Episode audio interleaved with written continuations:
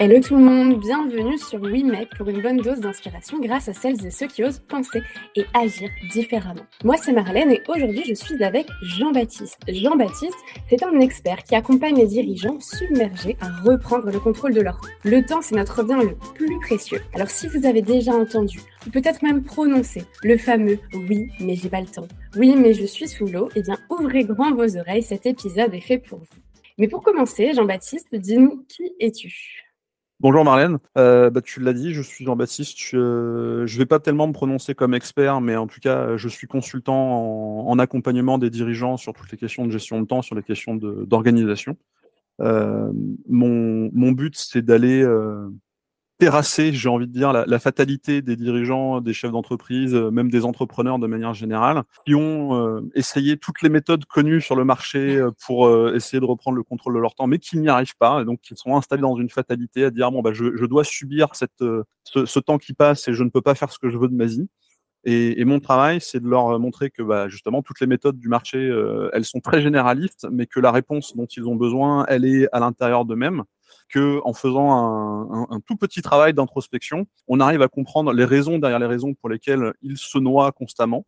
Et quand on comprend ces raisons, eh ben, on arrive à trouver les solutions qui sont adaptées à ces raisons-là.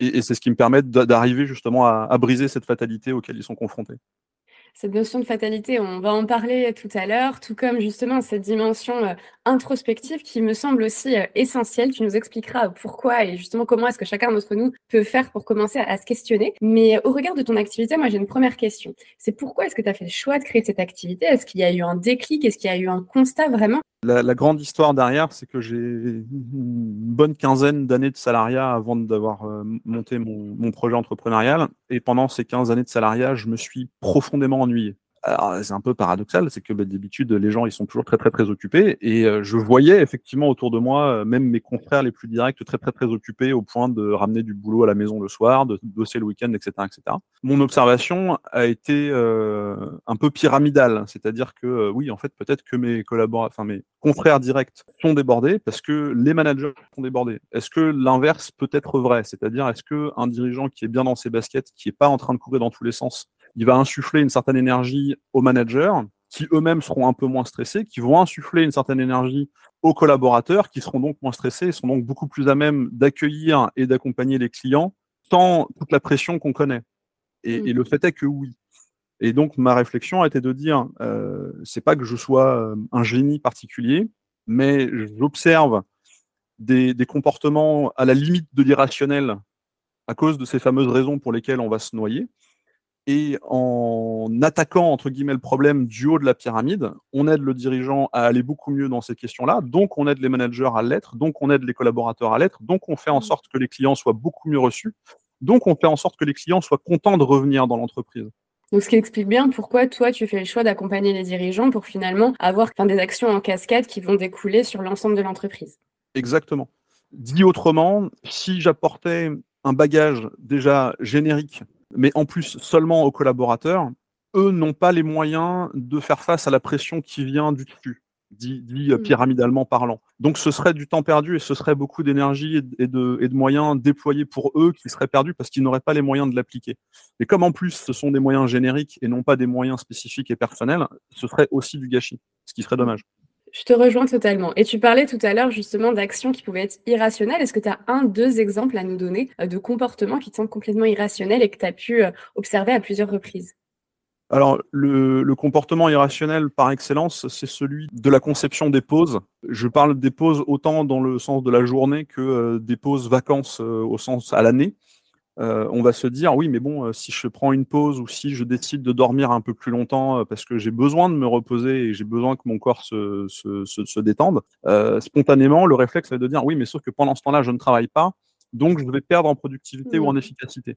C'est irrationnel parce que on n'est pas des machines. On n'est pas des robots, on peut pas avoir un bouton on où on bosse et puis un bouton off où on s'arrête le temps de se recharger, ça ne fonctionne pas comme ça. Le fait est que après en moyenne trois heures de travail normal, notre productivité, elle décroît systématiquement. C'est-à-dire que si au bout de trois heures, on ne fait pas une pause pour faire autre chose que d'être dans le travail, tout ce qu'on va faire après, c'est complètement inefficace. Donc, la manière d'aborder de, cette, cette euh, question-là, c'est d'accepter qu'il y a une forme d'investissement et de dire je me repose parce que je veux accroître mmh. ma productivité après, plutôt que de faire des journées extrêmement longues et extrêmement euh, continues dans notre effort, considérant qu'il y a les trois quarts de cette journée où en fait le niveau de productivité ou, ou le niveau d'efficacité est assez nul. Et est-ce que ça, ce sont des messages qui sont entendus par les dirigeants? C'est assez compliqué, surtout au départ. Le, mon, mon, objectif, c'est d'installer un, un, climat de confiance où je vais au départ donner des exemples concrets par rapport à ce que me raconte mon client et lui suggérer des hypothèses de travail pour qu'il aille mesurer des résultats différents de ce qu'il a l'habitude de, de, constater dans son quotidien. L'idée étant, quand on fait un test, euh, je ne suis pas en train de changer complètement ma vie. J'essaye quelque chose. Au pire, j'ai un apprentissage qui me donne de nouvelles informations. Au mieux, c'est un test qui est, qui est, positif et donc je peux prendre une décision pour le reste de ma vie. Évidemment, ça se fait par étapes et c'est pas euh, oui alors bonjour, ok, on, on, vient de signer notre contrat d'accompagnement, vous allez faire ci, vous allez faire ça, vous allez faire ça. Ça, ça ne peut pas fonctionner. Mm. C'est d'abord j'écoute les problématiques de mon client et ensuite je vais lui suggérer avec son expérience à l'appui de nouvelles manières de faire, libre à lui de les tester ou pas mais c'est justement quand il va en tester une qu'on va pouvoir agrémenter la suite de l'accompagnement. Tous mes clients vont avoir une problématique qu'on pourrait croire générale, dans le sens où oui, tout le monde est débordé et tout le monde est sous l'eau et, personne n'a de temps, ok. Mais la réalité, c'est que nous avons tous des raisons propres pour lesquelles nous n'avons pas de temps. Et toute la subtilité de mon travail, c'est justement de comprendre la raison spécifique du client qui ne sera pas la même que celui d'après, qui ne sera pas la même que celle d'après, qui ne sera pas la même de celle de la semaine prochaine. Mmh. Et, c'est ça qui rend la question passionnante, c'est que euh, ça amène à des considérations philosophiques, ça amène à des considérations psychologiques qui sont uniques à chaque fois. question du plus globalement de la gestion du temps, de l'équilibre pro, perso, c'est une question aujourd'hui qu'on entend beaucoup hein, dans les discours, dans les médias. Selon toi, est-ce que c'est un peu un sujet d'actualité, quelque chose de tendance, ou est-ce que c'est un sujet qui a toujours existé et selon toi qui existera toujours? Mon objectif, c'est de faire en sorte que le sujet n'existe plus, mais euh, si on est un tout petit peu honnête, il va, il va toujours exister. Il y a une tendance, parce que euh, on aime peut-être bien aussi avoir un peu des marronniers comme ça sur le bien-être, euh, et, et, et c'est très facile d'en parler parce que tout le monde se sent concerné, donc tout le monde a envie de consommer ce type de, de contenu dans, dans, dans, les actus. Mais le sujet évolue. Mmh. Ce que je veux dire par là, c'est que quelque chose que j'observe, on va dire de manière très économique, que dans les, dans les années 60 ou 70, on avait une productivité horaire qui était de l'ordre de trois fois moins élevée que celle qu'on a aujourd'hui. Que dans les années 60-70, en une heure, on produisait l'équivalent de 100 euros d'aujourd'hui, alors qu'aujourd'hui, en une heure, on est capable de produire 300 euros. Mmh. En, moyenne par tête de pipe par heure, hein, j'entends. c'est des grosses, c'est des grosses moyennes, mais sauf que c'est des choses qui sont vérifiées du point de vue de l'INSEE. Et donc, ma réflexion, c'est de me dire, OK, on, on, est capable de produire beaucoup plus et ou beaucoup plus vite qu'il n'y a pas si longtemps que ça. Donc, si en plus on compare à il y a deux siècles, si on compare à il y a un millénaire, c'est encore mmh. plus euh, dingue, euh, à, à, à, parité économique euh, par ailleurs, hein, on, on s'entend bien. Mais pourtant, malgré cette énorme productivité en, en, hausse, on a de moins en moins de temps. Donc, c'est qu'on a loupé une marche quelque part. Comment est-ce que ça s'explique selon toi? On se laisse déborder par beaucoup de choses. Euh, je donne un exemple euh, très précis que j'avais abordé euh, avec, avec, des, avec des managers pendant une, une petite conférence que j'ai donnée il y a quelques semaines. L'exemple type, c'est le temps qu'on passe à traiter des mails par jour. C'est un, outil de communication qui est extrêmement efficace parce que c'est extrêmement immédiat. Euh, le truc, c'est que c'est tellement efficace que il y a peut-être 95% des mails qu'on traite et qu'on reçoit tous les jours qui ne servent vraiment à rien, qui ne, sont pas euh, axé sur les résultats qu'on cherche à obtenir dans notre journée ou dans notre semaine ou dans nos objectifs de, de chef d'entreprise. Je ne suis pas euh, super confiant quant aux chiffres que je vais, que je vais donner, mais un dirigeant français moyen euh, traite à peu près 70 mails par jour. Ça veut dire qu'il passe en moyenne une heure et demie par jour à traiter ses mails si je fais un petit calcul rapide, euh, à raison de 5 jours par semaine de 45 semaines euh, travaillées par an, on est à plus de, de 20 000 minutes de traitement de mail par an, c'est-à-dire 14 jours complets, 14 fois 24 heures. Donc 14 jours complets de 24 heures juste pour traiter ces mails dans une année. Vu les résultats qu'on en obtient, c'est un temps extrêmement gâché. Donc voilà, ça c'est juste les mails. Donc tu rajoutes les mmh. mails, tu rajoutes les réseaux sociaux, tu rajoutes, euh, je regarde les infos parce qu'il faut bien suivre les infos, je rajoute tous les petits sujets qui se rajoutent les uns derrière les autres. Bah, effectivement, notre vie est beaucoup plus remplie Alors quelque part, ça nous donne une, certaine satisfaction de dire, bah voilà, je ne perds pas mon temps ou mon temps est, utilisé à bon escient. Mais en fait, non, il n'est pas mmh. nécessairement utilisé à bon escient. Et c'est parce qu'il n'est pas utilisé à bon escient pour des tout petits sujets, mais mis bout à bout, qui prennent une place énorme, que ce qui est en réalité beaucoup plus important pour nous, soit pour notre accomplissement personnel, soit pour notre euh, vision entrepreneuriale, dit autrement. Et, l'un n'empêche pas l'autre, hein, on est d'accord. Euh, bah, ça, semble prendre une, place beaucoup moins importante, ou en tout cas moins prioritaire. Et, c'est là où il y a une, entre guillemets, une erreur. C'est pas une erreur au sens euh, jugement fatal, mais mmh. c'est où, euh, ok, comment est-ce que j'arrive à recalibrer ce qui est important pour moi et ce qui ne l'est pas? Tu parlais tout à l'heure de la conférence que tu as fait justement face à des, dirigeants et des personnes qui ont des fonctions managériales. Est-ce que tu avais le sentiment qu'ils avaient conscience que finalement il y avait plein de petites actions qui venaient grignoter un petit peu leur temps Ou est-ce que cette prise de conscience, elle n'est pas forcément là? C'est ambigu. Ils le savent. Le fait est que quand on ne creuse pas, encore une fois, les raisons derrière les raisons, les raisons pour lesquelles on va traiter nos mails euh, hyper euh, instantanément, bah, c'est plus fort que nous. C'est-à-dire que dans notre quotidien, on ne sait pas pourquoi euh, on a décroché euh, de la tâche qu'on voulait euh, réaliser et eh, ça fait déjà 10 minutes que je suis en train de scroller sur mon, feed Facebook ou sur mon feed LinkedIn. où sont passées ces 10 minutes Parce que c'est plus fort que nous, parce qu'on n'a pas encore pris conscience, on n'a pas encore mis un gros coup de projecteur sur des freins ou des moteurs qui nous habitent. J'en définis quatre, mais il y en a beaucoup plus que ça. Euh, et qui vont avoir une incidence sur la manière dont on va définir nos objectifs, sur la manière dont on va se laisser polluer nos objectifs également. Et c'est quoi les quatre moteurs auxquels tu faisais des références euh, Les quatre euh, que tu peux garder en tête, c'est la peur, c'est le perfectionnisme, c'est le besoin de contrôle et c'est le besoin de faire plaisir. C'est ceux que je vais utiliser comme référence pour comprendre le comportement de mes clients. Et c'est pas tant, je vais leur dire, eh ben voilà, écoute, là, tu as peur, donc arrête d'avoir peur. On peut partir du principe que tu as peur provoque ce comportement, provoque cette, cette tendance ou provoque cette tension. On va mesurer le résultat que tu obtiens quand tu laisses ta peur parler et on va mesurer d'autres résultats quand on essaye de donner d'autres réponses à cette peur-là qui te permettent de moins perdre ton temps, mais en même temps de calmer le, le côté émotionnel qu'il y a derrière. Donc ça veut dire que tu peux être en permanence dans une forme de conscientisation de ce qu'on est en train de réaliser pour être sûr que finalement les actions qu'on met en place servent bien nos objectifs. C'est essentiel. Mais euh, de la même manière, quand tu te mets à faire un entraînement sportif, bah, au début, oui, tu es euh, très attentive à la manière dont tu vas lasser tes chaussures, à la manière dont tu vas mettre ton short, à la manière dont tu vas mettre ta casquette, et parce que la première fois, tu vas courir à 2 km et tu vas être essoufflé. Euh, au bout de la centième sortie, tu n'en auras plus rien à foutre parce que tu auras pris une certaine habitude avec un nouveau fonctionnement. Donc ce travail de conscientisation, comme tu le dis, il est essentiel.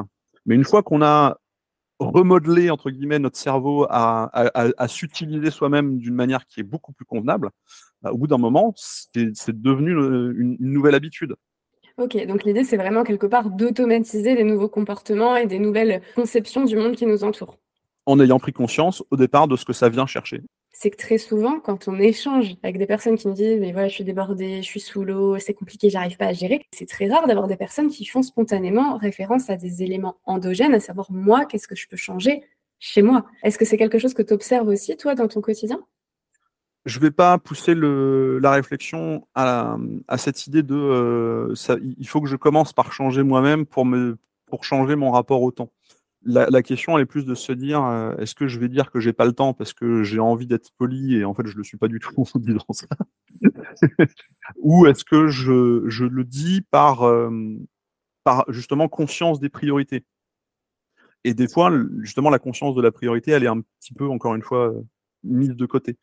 Euh, moi, quelqu'un qui me dit oui, je suis sous l'eau ou j'ai pas le temps, ben, je vais peut-être directement à lui, soit au moins à, moi-même, me dire euh, Ok, mais ça veut dire que est-ce que tu es conscient de la priorité que tu es en train de suivre et auquel cas c'est normal que tu ne veuilles pas prendre le temps pour ce sujet-là?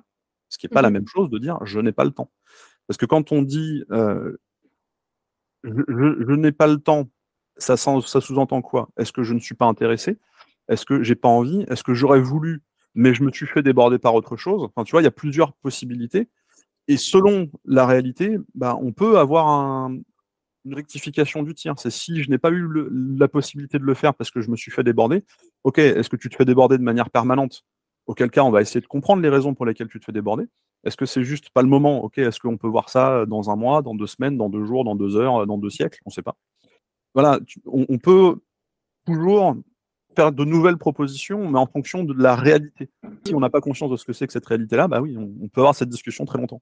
Si on pense aux, personnes qui sont en train de nous écouter et qui se disent peut-être, bah moi justement, je suis souvent sous l'eau, euh, c'est quoi les trois premières questions que tu pourrais leur transmettre et dire, bah voilà, ce qui est important, c'est que vous posiez ces trois questions pour savoir si aujourd'hui vous êtes aligné avec vos objectifs ou si finalement vous n'avez pas le temps parce que vous donnez votre temps à d'autres actions qui ne euh, sont pas forcément euh, bénéfiques pour atteindre votre objectif.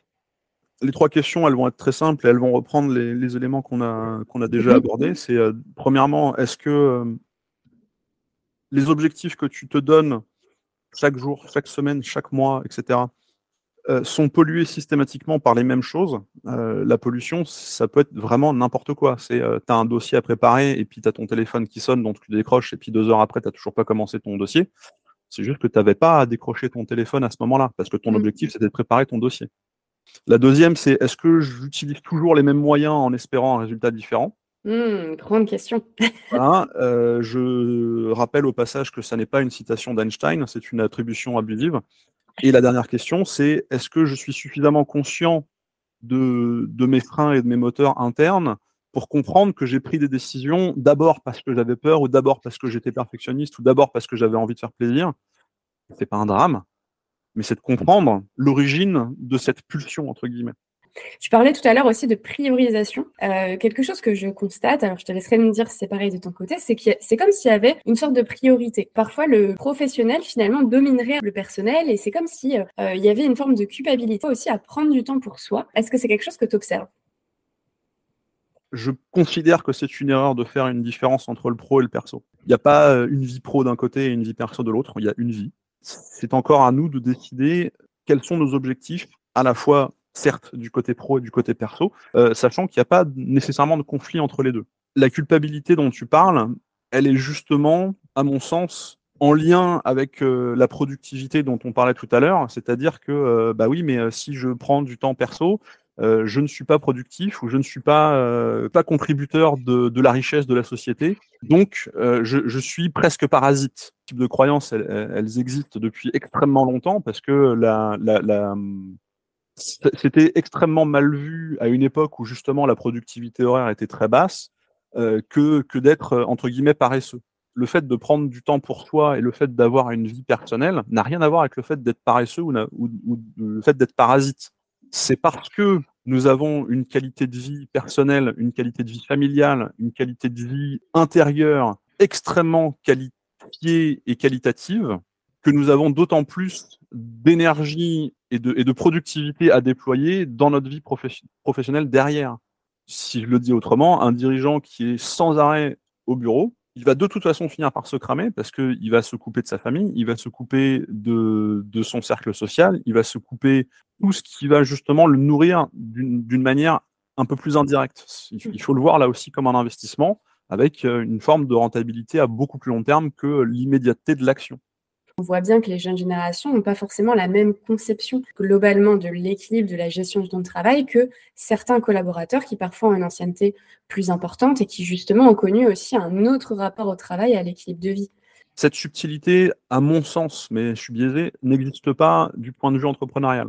Ou en tout cas, mhm. n'existe pas autant du point de vue entrepreneurial. Il y a des entrepreneurs jeunes qui ont fait le choix de dire non, non, euh, je bosse de telle heure à telle heure, mais de telle heure à telle heure, je suis en famille, ou je suis avec mes amis, ou je suis avec moi-même. Il y en a d'autres qui sont exactement dans le même rapport de, de, non-séparation euh, avec, avec la vie perso et de dire non, non, euh, moi, si je dois bosser 80 heures par semaine, je les bosse parce que, parce que je le dois, parce que parce que c'est ce que ce que mes clients attendent de moi, parce que si un client m'appelle, il faut que je réponde tout de suite. Même s'il m'envoie un mail le samedi à 22h, il faut que j'y réponde, etc., etc d'un point de vue salarial, je pense qu'il y a beaucoup moins de jeunes qui sont aujourd'hui dans cette démarche-là. Il y en a quand même un petit peu. Et il faut tout pour faire un monde de toute façon. Mm.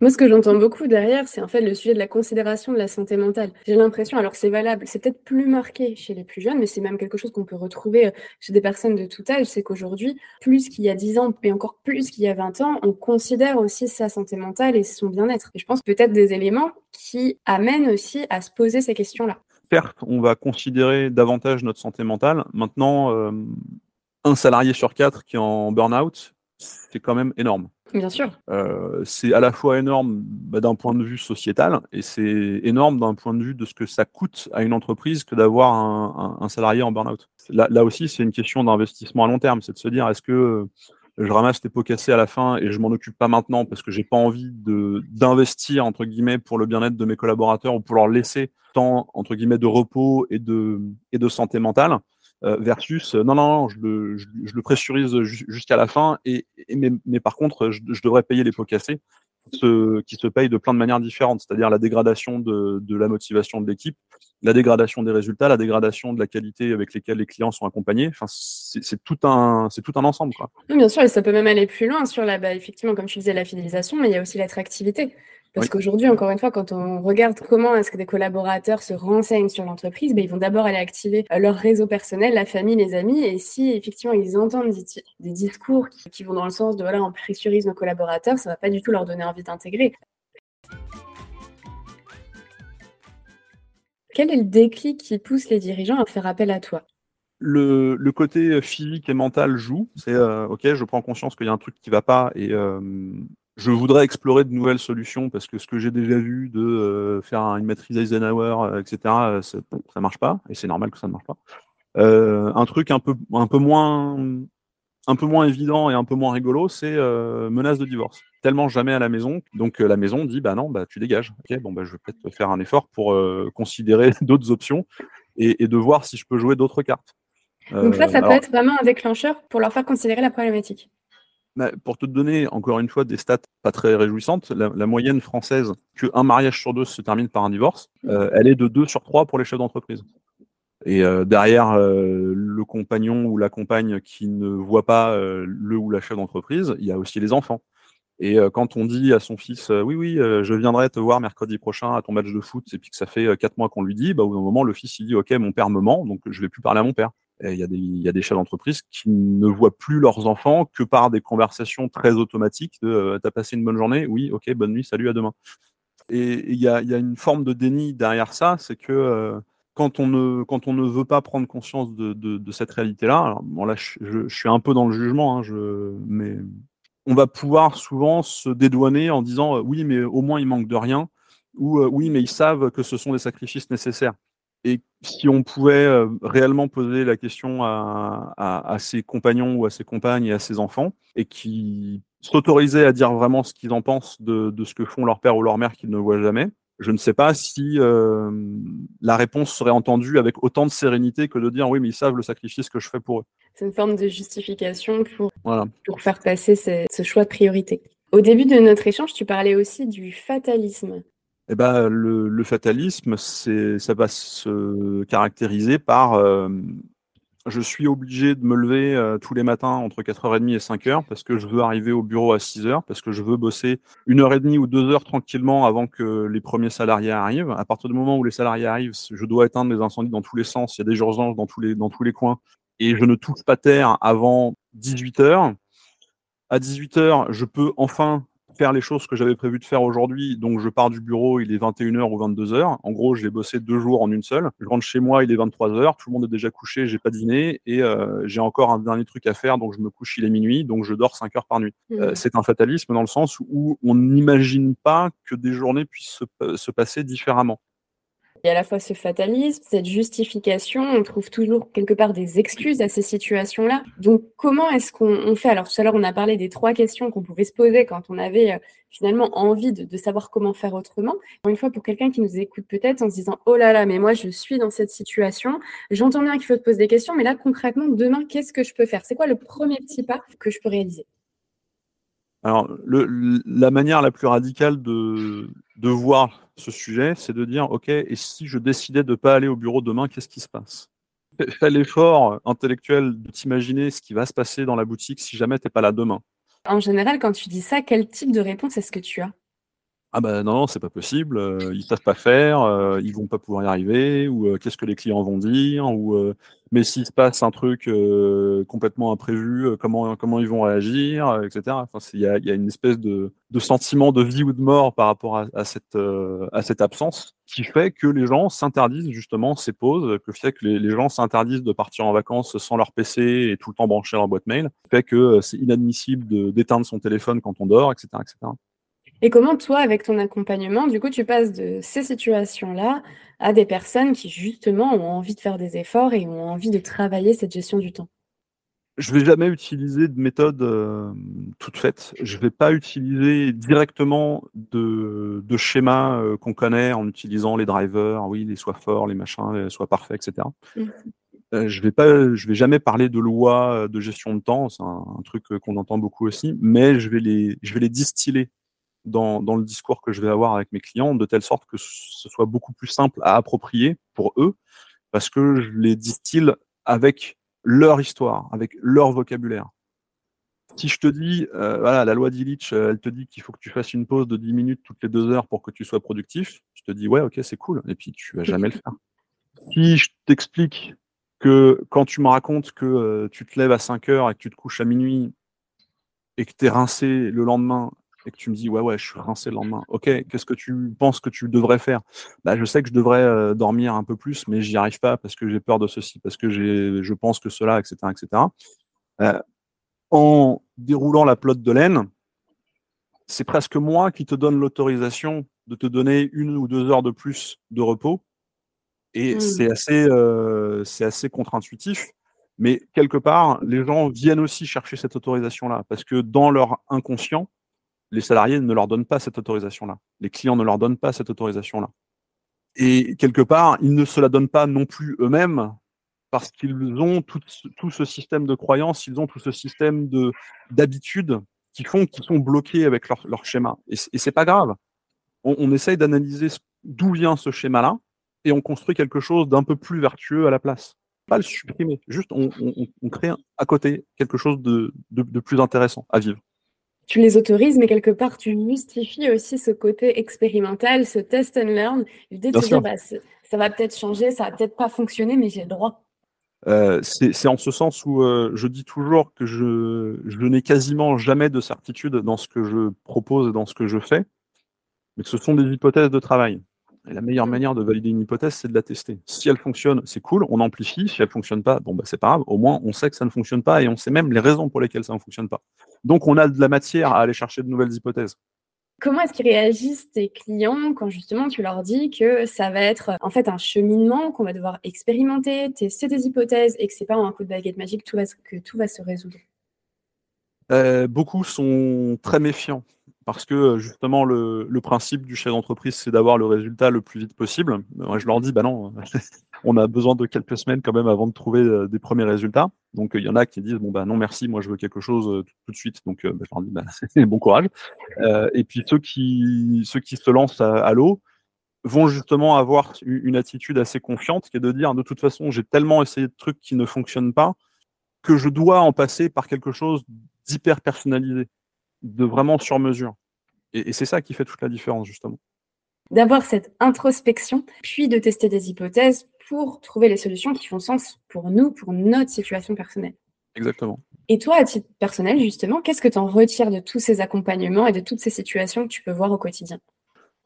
Ce qui est assez génial, c'est qu'à la fois, je découvre des métiers que je ne connaissais pas, et à la fois, les, les métiers n'ont quasiment aucun rapport avec euh, la problématique qu'on traite je, donne un exemple. Euh, je discute avec mon expert comptable et puis je lui dis euh, c'est marrant parce que euh, j'ai accompagné quelques experts comptables pendant, l'année qu'on est en train de clôturer. Et puis il me dit d'accord, mais c'est quoi la, problématique des experts comptables? Je lui dis bah, en fait les trois ont des problématiques tout à fait différentes qui n'ont pas de rapport avec le métier on pourrait penser, ouais, mais en fait, tous les banquiers sont comme ça, ouais, mais tous les chefs de, start-up sont comme ça, ouais, mais toutes les, toutes infirmières libérales sont comme ça. Non, non, en fait, ça n'a rien à voir. Que ce qui est formidable dans ce métier, c'est qu'à chaque fois, je redécouvre l'humain, mais avec une nouvelle facette. Malheureusement, je pense que dans ton activité, tu vois parfois des personnes qui viennent vers toi un peu tardivement, disent leur famille en souffre, physiquement, mentalement, c'est difficile. Comment est-ce qu'on pourrait sensibiliser celles et ceux qui nous écoutent pour justement qu'ils n'arrivent pas à ce point-là, à ce point parfois de rupture? C'est à la fois une, remarque bête, mais, mais qui pour moi fait mouche à chaute fois. C'est toujours de se dire, OK, est-ce que tu as le sentiment que ce que tu as mis en place jusqu'à maintenant fonctionnait dans le sens que tu voulais? Et si oui, bon, bah, OK, très bien, on, on, te fout la paix. Mais sinon, qu'est-ce qui te motive à continuer sur cette voie-là? Et, en fait, personne ne va nous reprocher d'avoir euh, changé de changé de voie. Personne ne va nous reprocher d'avoir testé de nouvelles façons de faire. Euh, par contre, les gens sont très critiques quand euh, on se mange le mur et qu'on finit au cimetière. Je suis un peu radical, mais c'est à ce moment-là que les gens sont critiques. C'est pas quand on décide de faire autrement. Donc se libérer du regard de l'autre et des injonctions qu'on peut nous formuler au quotidien. Ce serait l'idéal. Ça se fait pas d'un claquement de doigts, mais c'est l'idéal. Eh ben, je vais garder ça pour le mot de la fin. Merci beaucoup, Jean-Baptiste, d'avoir accepté euh, cette interview et d'avoir euh, pris la parole sur Oui Mais pour inspirer grâce à celles et ceux qui osent penser et agir différemment. Euh, si les personnes qui nous écoutent veulent te retrouver, où est-ce qu'elles peuvent te retrouver? Elles peuvent me retrouver essentiellement sur LinkedIn. Je publie tous les jours. vous y trouvez beaucoup de contenu sur les problématiques, sur les solutions que vous pouvez aussi mettre en place dans votre quotidien. Euh, vous avez accès à beaucoup d'interviews de chefs d'entreprise sur euh, leur propre gestion du temps. Vous y trouvez aussi un e-book sur toute la théorie de la gestion du temps. Le profil est assez complet et euh, je réponds à toutes vos questions en, message privé avec plaisir. Bon bah super, merci beaucoup, c'est très clair. Pour ma part, donc, euh, je, remercie évidemment Jean-Baptiste, mais aussi de celles et ceux qui nous ont écoutés pour votre présence, pour votre écoute. J'espère que cet échange vous a questionné, vous a inspiré et vous a donné envie d'apprendre à organiser votre temps, d'apprendre à prendre le temps aussi pour créer euh, une vie qui soit davantage porteuse de sens pour vous. Et si vous avez apprécié l'épisode, je vous invite à le partager le plus largement possible. Et je vous dis donc à la semaine prochaine pour un nouvel épisode. Salut